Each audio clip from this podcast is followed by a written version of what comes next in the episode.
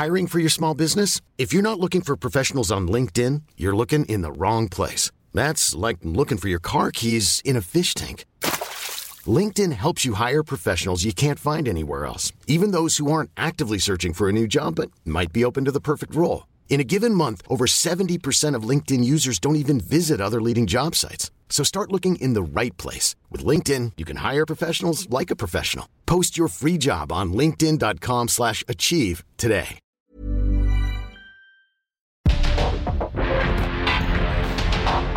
Porque el mundo actual no se entendería sin la economía, las finanzas y los negocios. Acompaña a Mario Maldonado, el columnista de negocios más joven y objetivo del periodismo financiero en su programa. Bitácora de negocios.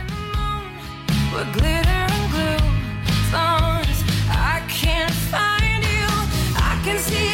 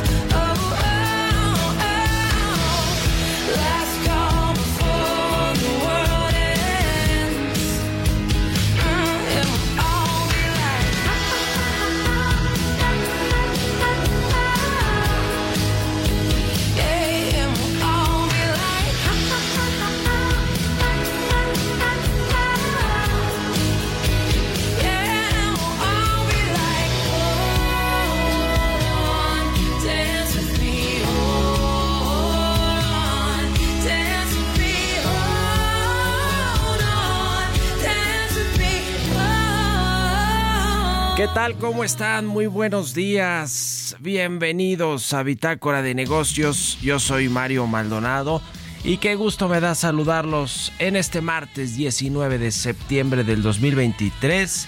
Estamos transmitiendo en vivo, como todos los días, tempranito aquí en la cabina del Heraldo Radio.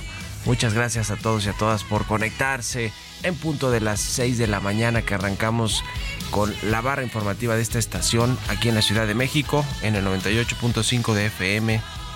Y también nos escuchamos en el resto del país, en Guadalajara, Jalisco por la 100.3, en Monterrey, Nuevo León por la 99.7, en el Istmo, en La Laguna, en Oaxaca, Tampico, Tuxtla Gutiérrez, Tepic, Chilpancingo, Yucatán, en el sur de los Estados Unidos, y nos escuchamos también y nos vemos en la página del heraldodemexico.com.mx. Ahí está el streaming de la cabina del Heraldo Radio. No, a todos los que nos escuchan a través de las plataformas de podcast eh, a cualquier hora del día o nos escuchan en vivo en la radio por internet, a todos y a todas de verdad, muchísimas, muchísimas gracias por estar aquí con nosotros todas las mañanas, de verdad les agradecemos mucho su, eh, pues su sintonía, que nos escuchen, que nos manden sus comentarios a través de las redes sociales, a mi cuenta de Twitter, arroba Mario Maldi, en la cuenta arroba Heraldo de México.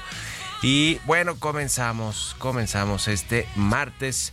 Hoy, por cierto, es 19 de septiembre y hay simulacros a las 11 de la mañana para que estén alertas todos y todas de lo que va pues a suceder. Van a sonar las alertas sísmicas aquí en la Ciudad de México. Eh, sobre todo pues después de lo que ha sucedido con estos eh, terremotos desde 1985 hasta el del 2017.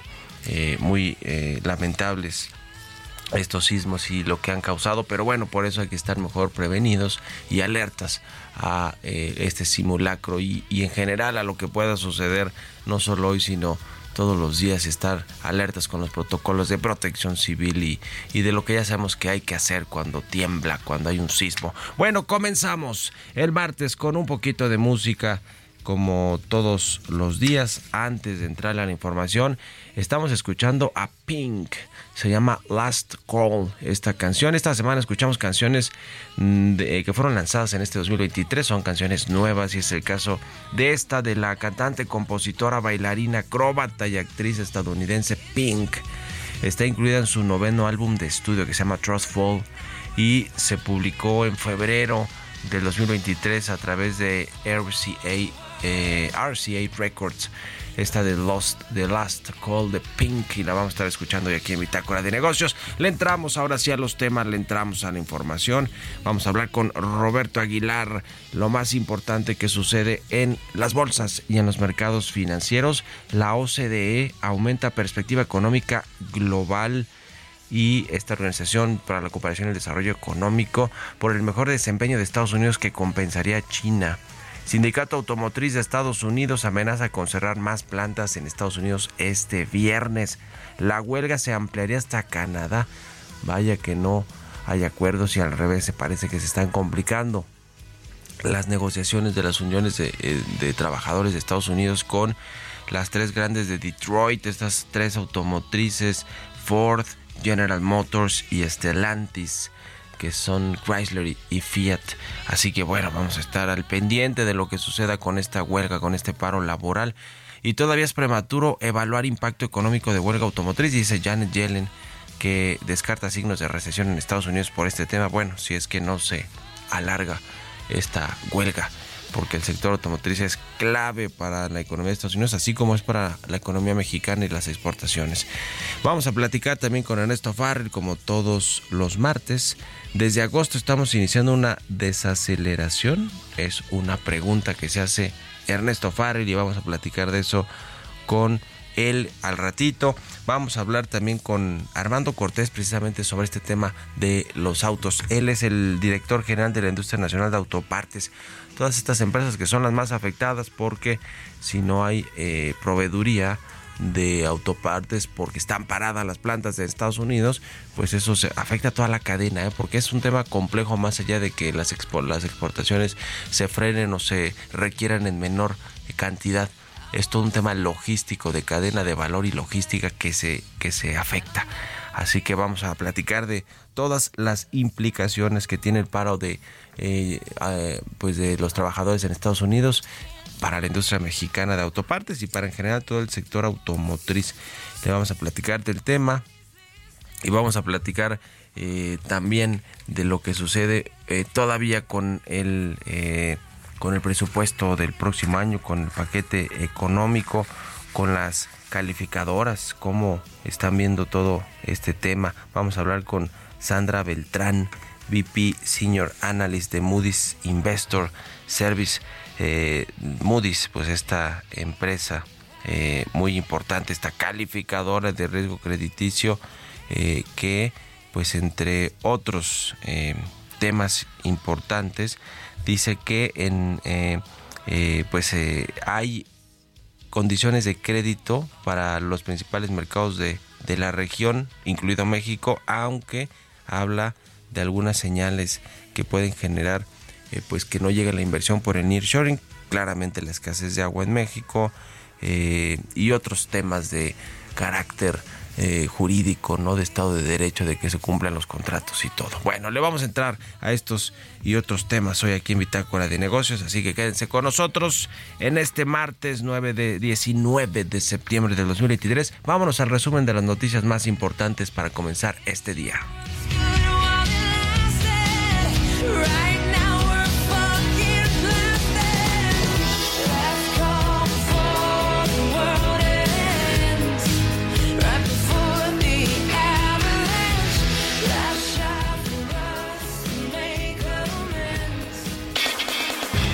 Prevén pérdidas de hasta 125 millones de dólares semanales para Ford y General Motors por la huelga del United Auto Workers que estalló el pasado 15 de septiembre. Analistas de Goldman Sachs estiman las cifras con base en la producción semanal de las armadoras afectadas, así como los modelos que fabrican presenta la Secretaría de Hacienda su estrategia de financiamiento sostenible, con la que busca obtener 15 billones de pesos. Gabriel Llorio, subsecretario de la Dependencia, recordó que México requiere un billón de pesos anuales hasta 2030 para cumplir la meta a la que se comprometió en 2015 y reducir al menos 35% sus gases de efecto invernadero. Aumentan contribuyentes mexicanos al cierre de julio. El Servicio de Administración Tributaria informó que 1.403.000 personas físicas y 60.275 personas morales se inscribieron al SAT en el primer semestre de 2023. Esto significa un incremento de 135 y 55% respectivamente. Las cifras fueron impulsadas por la solicitud de inscripción en el RFC de trabajadores. Repunta 6.5% la inversión física. Cifras de INEGI detallaron que esta alza durante el segundo semestre del 2023 fue la más alta en dos años y medio. Fue impulsada por el nearshoring y la obra pública. Por su parte, las exportaciones de bienes y servicios retrocedieron 3.1% en el mismo periodo respecto a 2022. El editorial.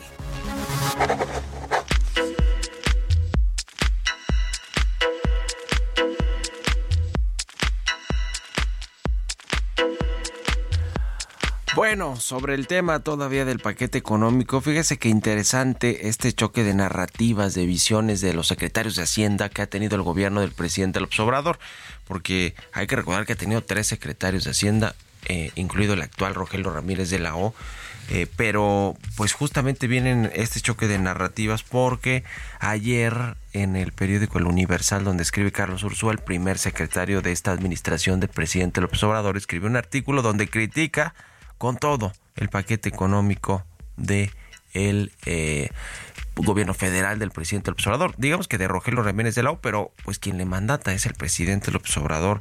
Todo este gasto histórico de 9 billones de pesos, el déficit eh, público de 5% del PIB que no teníamos desde 1988.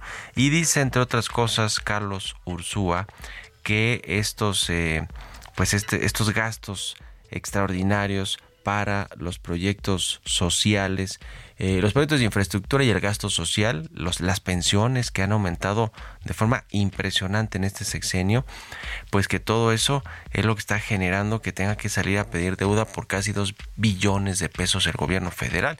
Dice en términos generales que el paquete económico 2024 tiene varias aristas preocupantes, entre ellas este déficit público que se sustenta en alimentar los elefantes blancos como el inconcluso Tren Maya y la inconclusa refinería de Dos Bocas, para no hablar de esos vetustos paquidermos llamados Pemex y CFE. Así se va con la crítica Carlos Ursúa en contra de este paquete económico. Y habla también del problema de las pensiones, de los programas sociales que se han ido acrecentando por obvias razones electorales, así lo pone entre lo pongo entre comillas porque así lo dice y bueno, pues choca completamente esta visión con la de Ramírez de la O, que argumentó que es el último jalón este paquete económico 2024 para no dejar inconclusas obras de cara a la próxima administración. Mire, y aquí le platicamos eh, o, hablamos con Gabriel Llorio, subsecretario de Hacienda, actual de Rogelio Ramírez de la O, y él dice que no van a dejarle un paquete explosivo para el, para el próximo gobierno o, digamos cuentas fiscales muy, digamos muy comprometidas que dicen que van a regresar a los niveles de 1.2, 1.5 eh, con los que se arrancó el sexenio eh, de déficit público, pues vamos a ver si es cierto, ¿eh? porque se ve muy complicado, sobre todo si no se alcanzan los supuestos de crecimiento y algunos otros indicadores que vienen en el marco macroeconómico.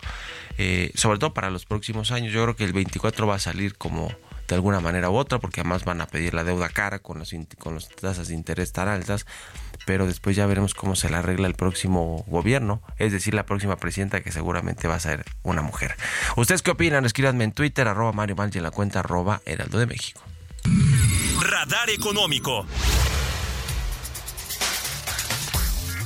Y ya está como todos los martes con nosotros Ernesto Farril. ¿Cómo estás Ernesto? Muy buenos días.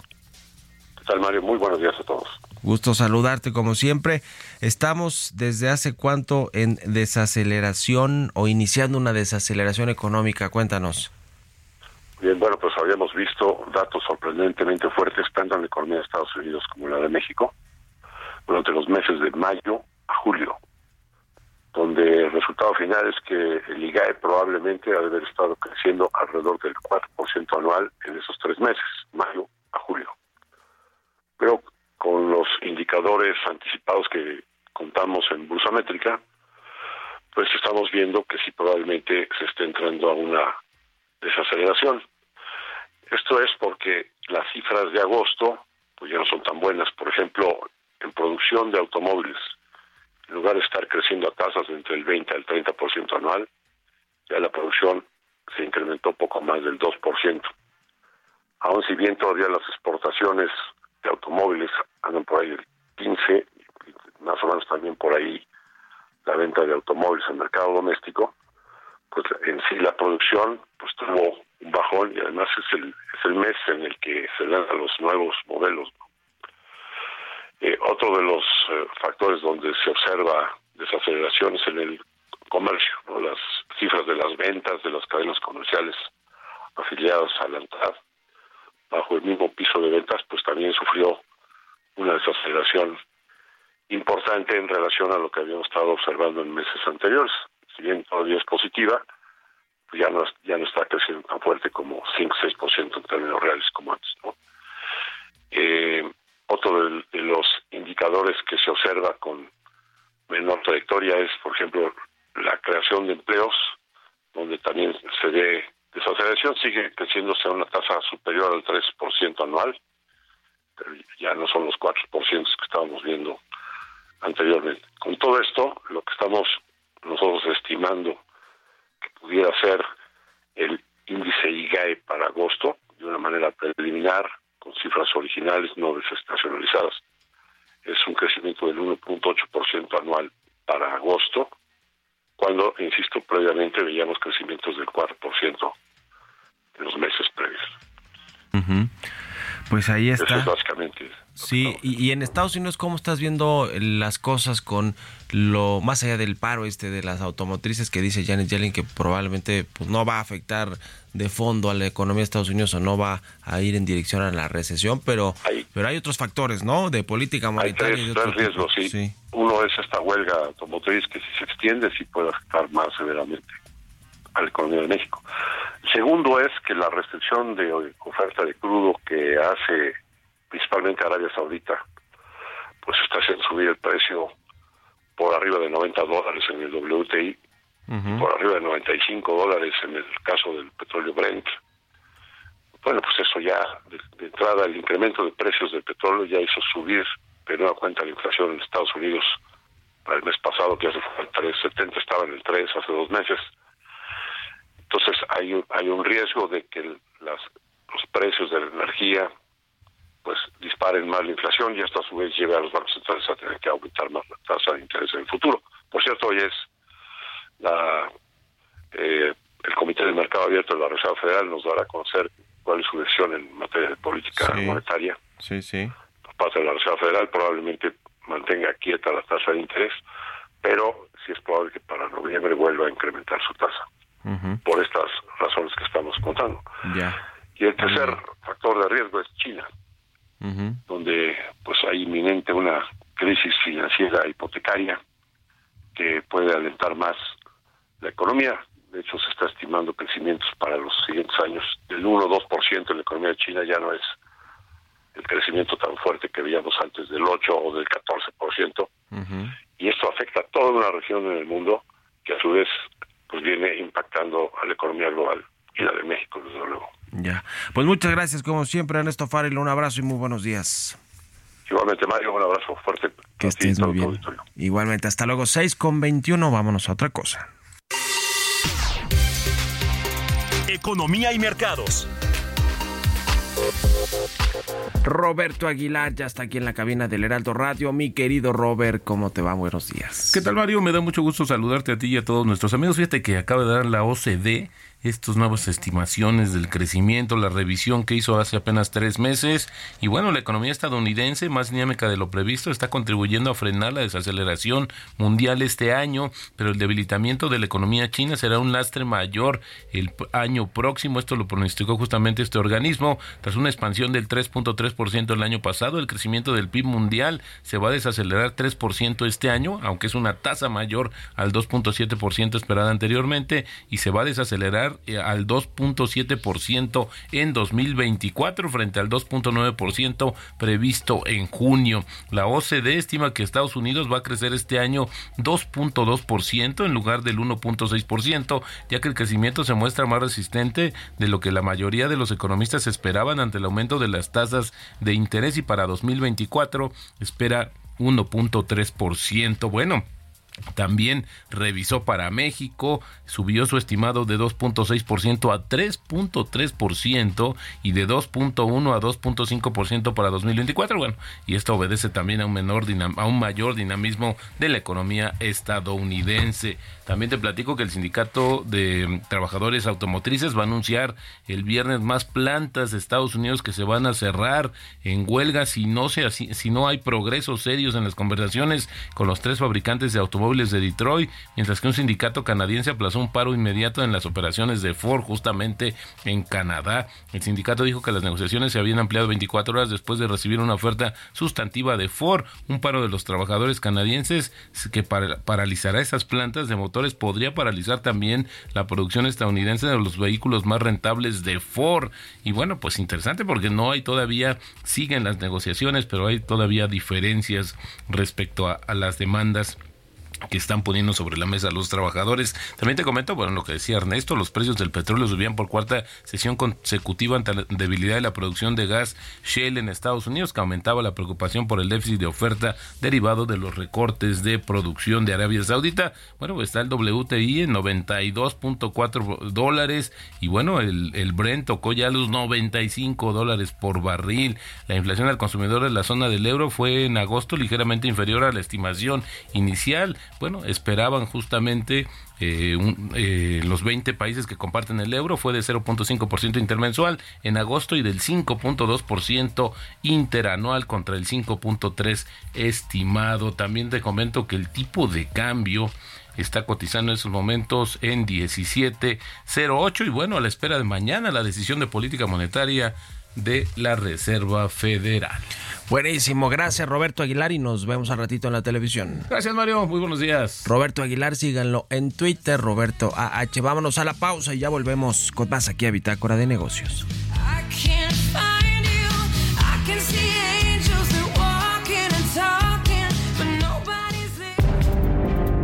En un momento continuamos con la información más relevante del mundo financiero en Bitácora de Negocios con Mario Maldonado. Regresamos.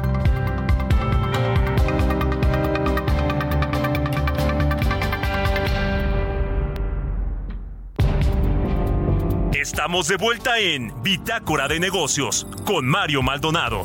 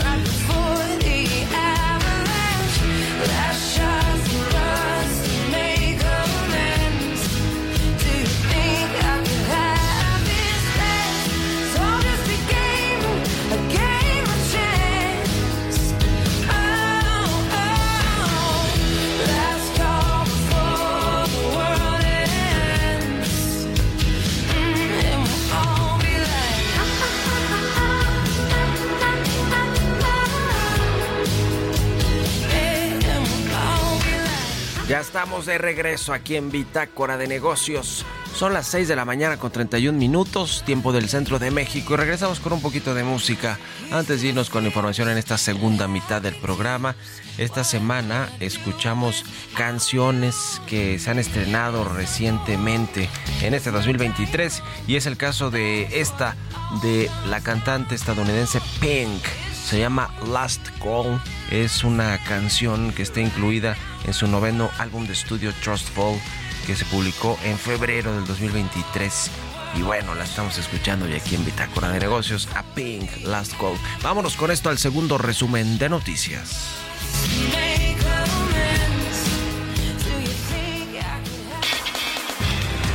Se reúne Xochel Gálvez con el Consejo Coordinador Empresarial. La coordinadora del Frente Amplio por México aclaró que ella forma parte de este sector y ofreció cumplir con la ley así como atender la inseguridad. Adelantó además que la próxima semana sostendrá también una reunión con migrantes en Los Ángeles, California. Presupuesto de egresos prioriza la política electoral, considera el Centro de Estudios Económicos del sector privado. Acusa que incumple el propósito de asegurar la estabilidad económica durante la transición política de 2024, pues el creciente gasto contra I'm Sandra, and I'm just the professional your small business was looking for. But you didn't hire me because you didn't use LinkedIn jobs. LinkedIn has professionals you can't find anywhere else, including those who aren't actively looking for a new job but might be open to the perfect role, like me. In a given month, over 70% of LinkedIn users don't visit other leading job sites. So if you're not looking on LinkedIn, you'll miss out on great candidates like Sandra. Start hiring professionals like a professional. Post your free job on linkedin.com/achieve today. Hasta con la debilidad de ingresos. Publica Hacienda nueva lista de empresas fantasma en el diario oficial de la Federación. Carpip Constructora y Comercializadora, así como Caxi Comercializadora y Consultoría, empresas de sociedad anónima de capital variable, emitieron comprobantes fiscales sin contar con activos, personal, capacidad material o infraestructura para prestar servicios, producir o comercializar o los bienes que ofrecen.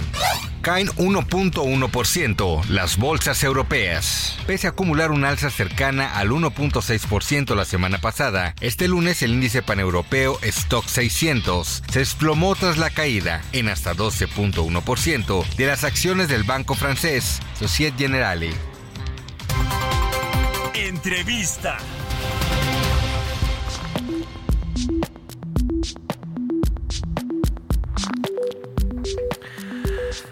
Y bien, ya le platicaba y junto con Roberto Aguilar también hablábamos de eh, pues este esos efectos que ha generado el paro de labores, la huelga en eh, Estados Unidos, en las automotrices de Estados Unidos, en las tres principales automotrices de este país, las tres grandes de Detroit, General Motors, Ford y Stellantis.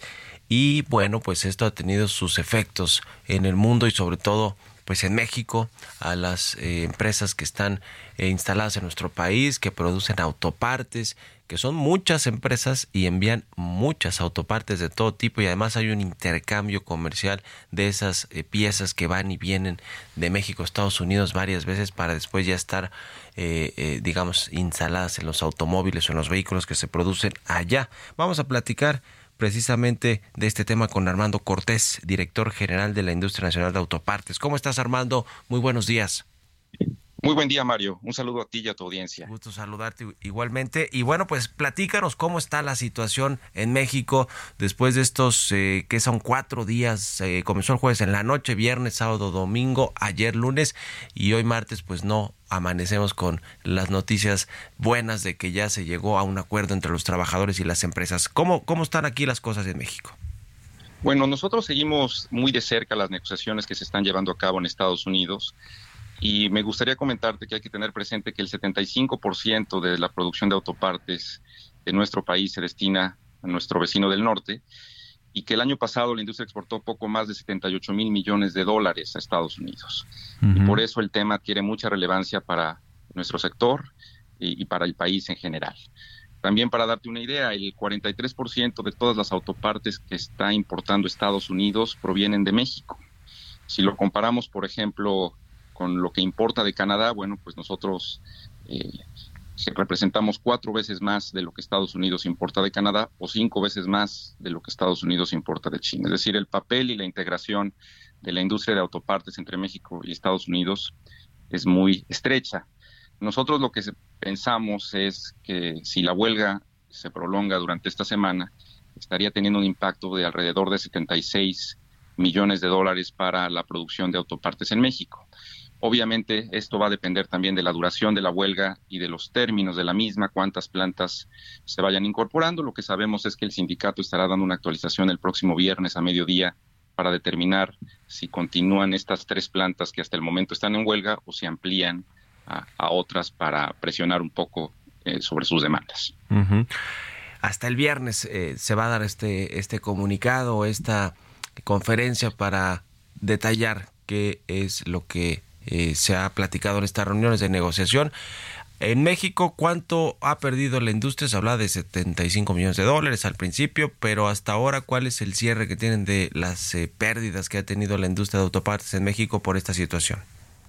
Pues mira, como te comentaba, la, estimación hasta el día de hoy es de 76 millones de dólares en esta semana. Sí. 76 es correcto. Y esto representa, para contextualizar la cifra, apenas el 0.1% de todas las exportaciones que México hizo a Estados Unidos el año pasado. Es decir, el impacto todavía es pequeño. Y esto también eh, depende de que las tres plantas en huelga en Estados Unidos representan apenas el 10% de las plantas de Stellantis, Ford y General Motors en Estados Unidos. Es decir, la huelga todavía está enfocada en, una parte marginal de las plantas de estas tres grandes en Estados Unidos. Y otra cosa que nos ayuda mucho es que venimos de meses en donde hemos registrado producción histórica de autopartes en México. Tan solo en junio la producción en México alcanzó 10.500 millones de dólares, lo cual es la producción más alta en la historia de la producción de autopartes en nuestro país. Y esto va a compensar eh, de alguna manera los efectos, posibles efectos negativos que esta huelga tenga en los siguientes días. Ya. Ahora, eh, cuéntanos un poco de cómo está esta integración entre México y Estados Unidos en, en materia automotriz, eh, los componentes que se exportan, qué es lo que se exporta principalmente. Yo hablaba de que van y vienen esos componentes ya, digamos, con otras piezas varias veces hasta que quedan finalmente ensamblados en los automóviles, en los vehículos. cuál es, digamos, esa eh, integración que se tiene en este sector, en esta industria entre México y Estados Unidos.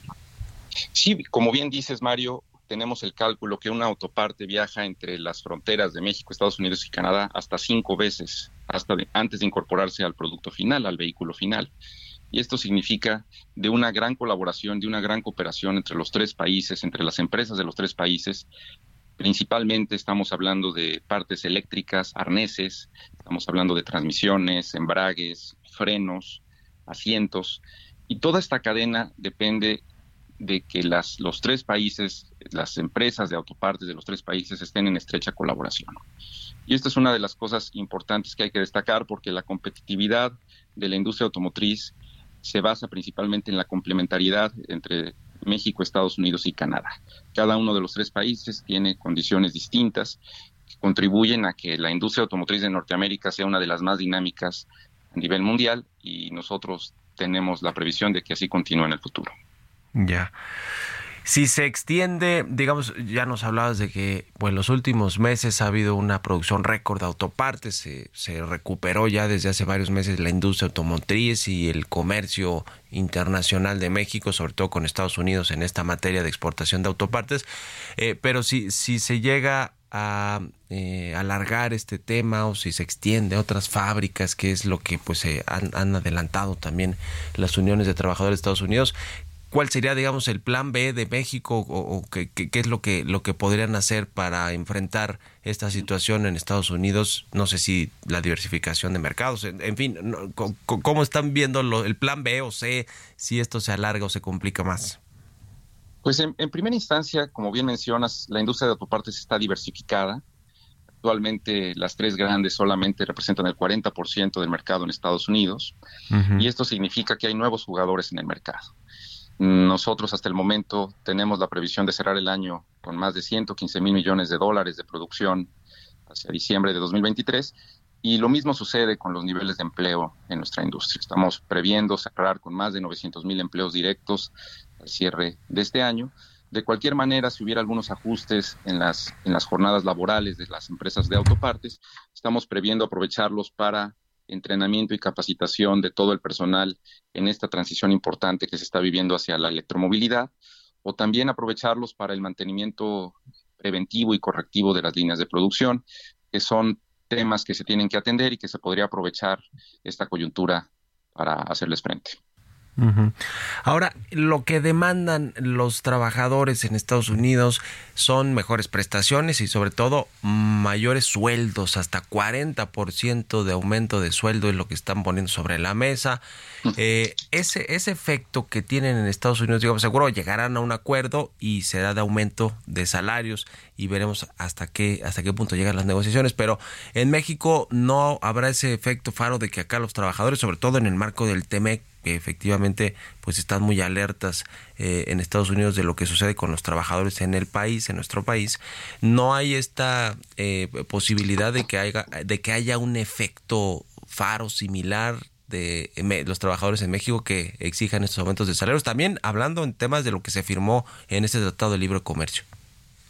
Pues yo creo que son condiciones muy diferentes las que se viven en Estados Unidos, en Canadá, en México, nosotros desde la industria de autopartes creemos que los trabajadores son parte esencial de la competitividad de la industria. Y en México tenemos a los trabajadores más capacitados y más productivos de toda la región. Las plantas de México, específicamente las plantas de autopartes, son las que continuamente ganan los premios a la mayor productividad y a la mayor calidad. La industria de autopartes es una de las industrias más certificadas en general de la industria manufacturera y esto hace que nuestros trabajadores compitan eh, al tú por tú con los trabajadores de Estados Unidos y de Canadá. Obviamente las condiciones son diferentes, nosotros seguiremos promoviendo un entorno eh, colaborativo entre todas las partes del sector productivo y esperamos que esto se mantenga en los años por venir, Mario pues muy interesante lo que sucede con, con, este tema. Platícanos un poquito más de la industria nacional de autopartes. Ya nos hablas de la importancia que tiene en términos de valor, de exportación, de mano de obra eh, para, para México y para toda la industria automotriz. Pero eh, un poquito más sobre las inversiones, ahora que está por llegar la de Tesla, aunque me parece que se va a retrasar un poco más de lo originalmente planeado pero Tesla llegará a Nuevo León y con muchos proveedores, algunos ya instalados en México que se irán cerca de esta planta para, para proveerles eh, eh, pues insumos, materias primas y obviamente las autopartes. ¿Cómo se ve el panorama para la inversión en México en términos del sector de autopartes? Pues mira, muy prometedora. Tenemos dos tendencias actualmente. Una de ellas es la transición hacia la electromovilidad, como tú lo mencionas con el proyecto de Tesla y la otra es el fenómeno del nearshoring. Y una de las cosas importantes que es importante comunicar es que la industria de autopartes es un indicador adelantado del desarrollo de la industria automotriz en general. Para desarrollar un componente que se integra a la línea de ensamble final de un vehículo, se llevan alrededor de cuatro años de desarrollo previos en la industria de autopartes. Es decir, cuando hay un nuevo modelo que sale al mercado, quiere decir que cuatro años antes toda la industria de autopartes ya estuvo trabajando en el diseño, desarrollo y producción de ese componente que va en el vehículo final. Y en ese sentido, todo lo que estamos viendo de electromovilidad, todo lo que vamos a ver de nearshoring los próximos dos a cuatro años, tiene que ver con un trabajo que ya se hizo y se está haciendo. Es decir, no estamos hablando de de sueños o no estamos hablando de cosas futuras que no van a suceder. Son cosas que están sucediendo en este momento en el que hablamos y que van a seguir sucediendo porque la competitividad de México en el sector de autopartes es muy grande. Contamos con eh, los mejores trabajadores, el mejor personal y la ubicación precisa junto al mercado más dinámico del mundo como es el de Estados Unidos. Entonces nosotros creemos que esta dinámica va a continuar en los próximos años y vamos a ver una industria de autopartes muy pujante, creciente, que va a seguir contribuyendo al desarrollo de México.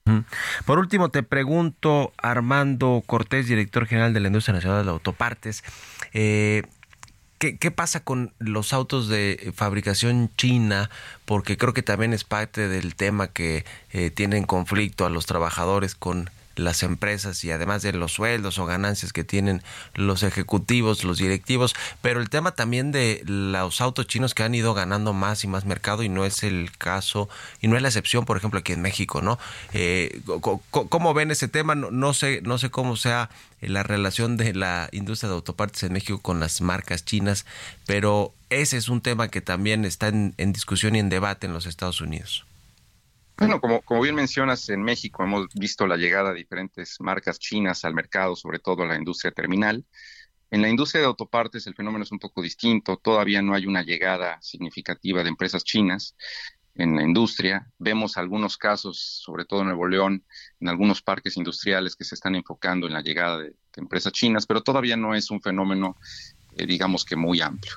De cualquier manera, nosotros desde nuestra posición es que en la medida en que las empresas que vengan a México, independientemente de su origen, cumplan con las leyes del país y cumplan con las estrictas certificaciones que requiere la industria, pues creo que tienen todo el derecho de venir a México siempre y cuando cumplan con todos estos temas.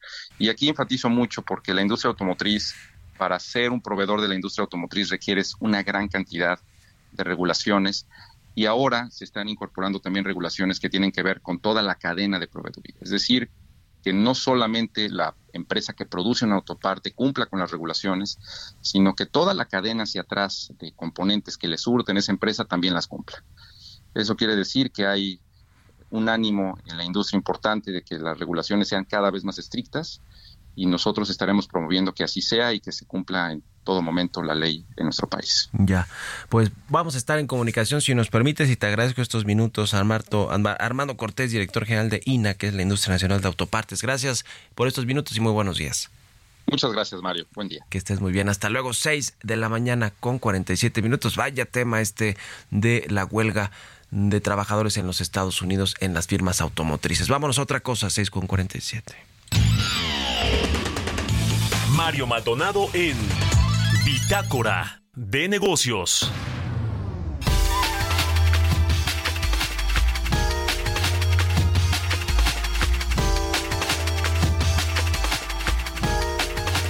Y bien, ya le decía, vamos a platicar sobre un reporte interesante eh, de Moody's con respecto a eh, pues las eh, condiciones de crédito que hay en México para varias compañías, que es lo que está limitando, podría limitar la llegada de nuevas inversiones por esta tendencia del nearshoring, eh, entre ellos pues la, la, inseguridad, la escasez de agua, la incertidumbre jurídica y regulatoria que hay en muchos sectores. Vamos a platicar precisamente de todo esto con Sandra, Sandra Beltrán. Ella es VP Senior Analyst de Moody's Investor Service. ¿Cómo está Sandra? Muy buenos días. Hola, ¿qué tal? Buenos días. Mucho gusto saludarte y gracias por estos minutos. Platícanos, por favor, de este eh, reporte, de este análisis que hicieron ustedes sobre las, las condiciones de crédito de México y lo que podría limitar la llegada de más inversión extranjera de la que ya está llegando por la tendencia del nearshoring. Sí, claro. Bueno, el reporte es eh, un reporte que hacemos cada año para hablar sobre las tendencias que estamos viendo en términos crediticios para empresas y bueno, empresas eh, corporativas y también de infraestructura en, en varios países. Eh, en el caso de México, eh, las tendencias que estamos viendo ahora que, que son eh, importantes tener en cuenta para los, los corporativos es que por un lado esperamos que el perfil de crédito de las empresas mexicanas hacia el 2024 mejore. esto mucho apoyado por la tendencia de, de caída de la inflación. Eh, por otro lado, también estamos esperando un crecimiento para México un poco mayor. Eh, nosotros hicimos un cambio en agosto de nuestra expectativa de crecimiento del PIB en México y tenemos ahora una expectativa un poquito mayor de un crecimiento de 3.3% para el 2023. Entonces creemos que estas dos tendencias van a estar ayudando a las empresas a mejorar sus, sus perfiles de crédito, ¿no? En específico, esperamos que haya cierto desapalancamiento, una mejora en, en liquidez y también un poco una mejora en, en márgenes operativos, ¿no? Han, eh, ha ido bajando la inflación, como, como bien nos dices, y esto pues genera que no haya más alzas de tasas de interés y que eventualmente quizá al inicio del próximo año comiencen a reducirse las tasas según eh, la Secretaría de Hacienda en su paquete económico prevé que baje a 9% la tasa de referencia en México. Esto ayuda a que se vayan desapalancando las empresas o, o, que el hecho de que consigan créditos más baratos, pues eso les da más viabilidad financiera en su perfil financiero. ¿Es más o menos así como se ve el análisis? Exactamente, son, son varios efectos, ¿no? Por un lado, que esperamos una generación de flujo mejor eh, conforme las empresas eh, eh, empiecen a experimentar menos presiones en sus márgenes, ¿no? por otro lado, también ayuda el que tengan mejor acceso al, al crédito para poder refinanciar con mejores tasas, ¿no? De hecho, una de las métricas que hemos visto que ha tenido un mayor deterioro, por supuesto, es la cobertura de intereses, la cual esperamos que que durante estos próximos dos años empiece a mejorar como, como resultado también de, esta caída en, tasas.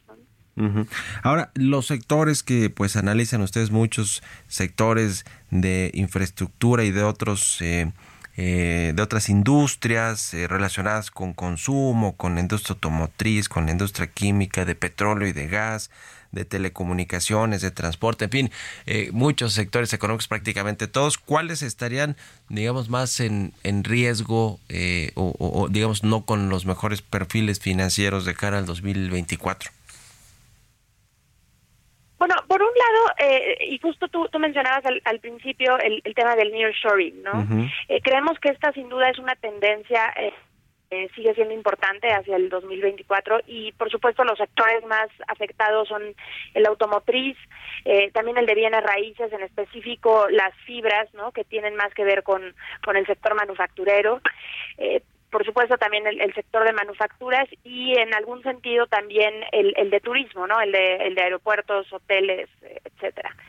Eh, creemos que estos son los sectores eh, que, que, que, están más afectados por esta tendencia de nearshoring y creo que ya con los resultados que hemos estado viendo en, en los números del, del segundo trimestre se, se empieza ya a notar este efecto, pero también reconocemos que es justamente estos sectores los que podrían estar más afectados por las limitaciones de infraestructura que, que enfrenta nuestro país en términos específicos en el sector eléctrico. Eh, también eh, es un sector que, que es más sensible a la confianza de los inversionistas y también, como mencionabas, los riesgos climáticos, ¿no? En específico, la disponibilidad de agua en ciertas regiones que, que impone límites al, al los potenciales beneficios del nearshoring. Este eh, gasto público histórico que se está proyectando para el próximo año en el presupuesto 2024, a pesar de que pues va a financiarse en buena medida con deuda, con el aumento del déficit eh, público, eh, le, da mejor perspectiva a todas las industrias porque va a haber más dinero en la economía para proyectos productivos, aunque algunas pues más bien sean para pagar las pensiones o los programas sociales. Se ve un buen panorama también porque hay un gasto eh, histórico presupuestado para el próximo año. En general vemos eh, aquí dos, dos tipos de tendencias, ¿no? Por, por un lado, eh, creemos que, eh, que estos proyectos sí se van a completar, muchos de estos proyectos importantes, ¿no? Para este gobierno se van a completar hacia el 2024, pero por otro lado también estamos viendo una tendencia eh, donde hay un mayor riesgo de intervención del Estado y creemos que eso también puede afectar el, la confianza de los inversionistas, ¿no? Y lo estamos viendo en, en proyectos importantes como Dos Bocas, como el, el Tren Maya, eh, digamos el riesgo que, que, vemos ahí de la mayor intervención del Estado es eh, en términos de, de, eficiencia operativa y también, eh, por supuesto, de, de sí. Entonces, digamos que, que vemos los, los dos lados de, de este efecto. Por otro lado, eh, y, creo que también en parte con, con el, anuncio de, los eh, criterios eh, del presupuesto, se refuerza más la idea que nosotros tenemos en el reporte de que va a haber un, apoyo continuo por parte del gobierno para las empresas para Pemex y CFE, relacionadas con el gobierno. Este Oye, Sandra, nos va a caer la guillotina, pero te agradezco mucho que hayas estado aquí con nosotros y muy buenos días. Sandra Beltrán de Moody's. Con esto nos despedimos y nos escuchamos mañana. Muy buenos días. Esto fue Bitácora de Negocios con Mario Maldonado.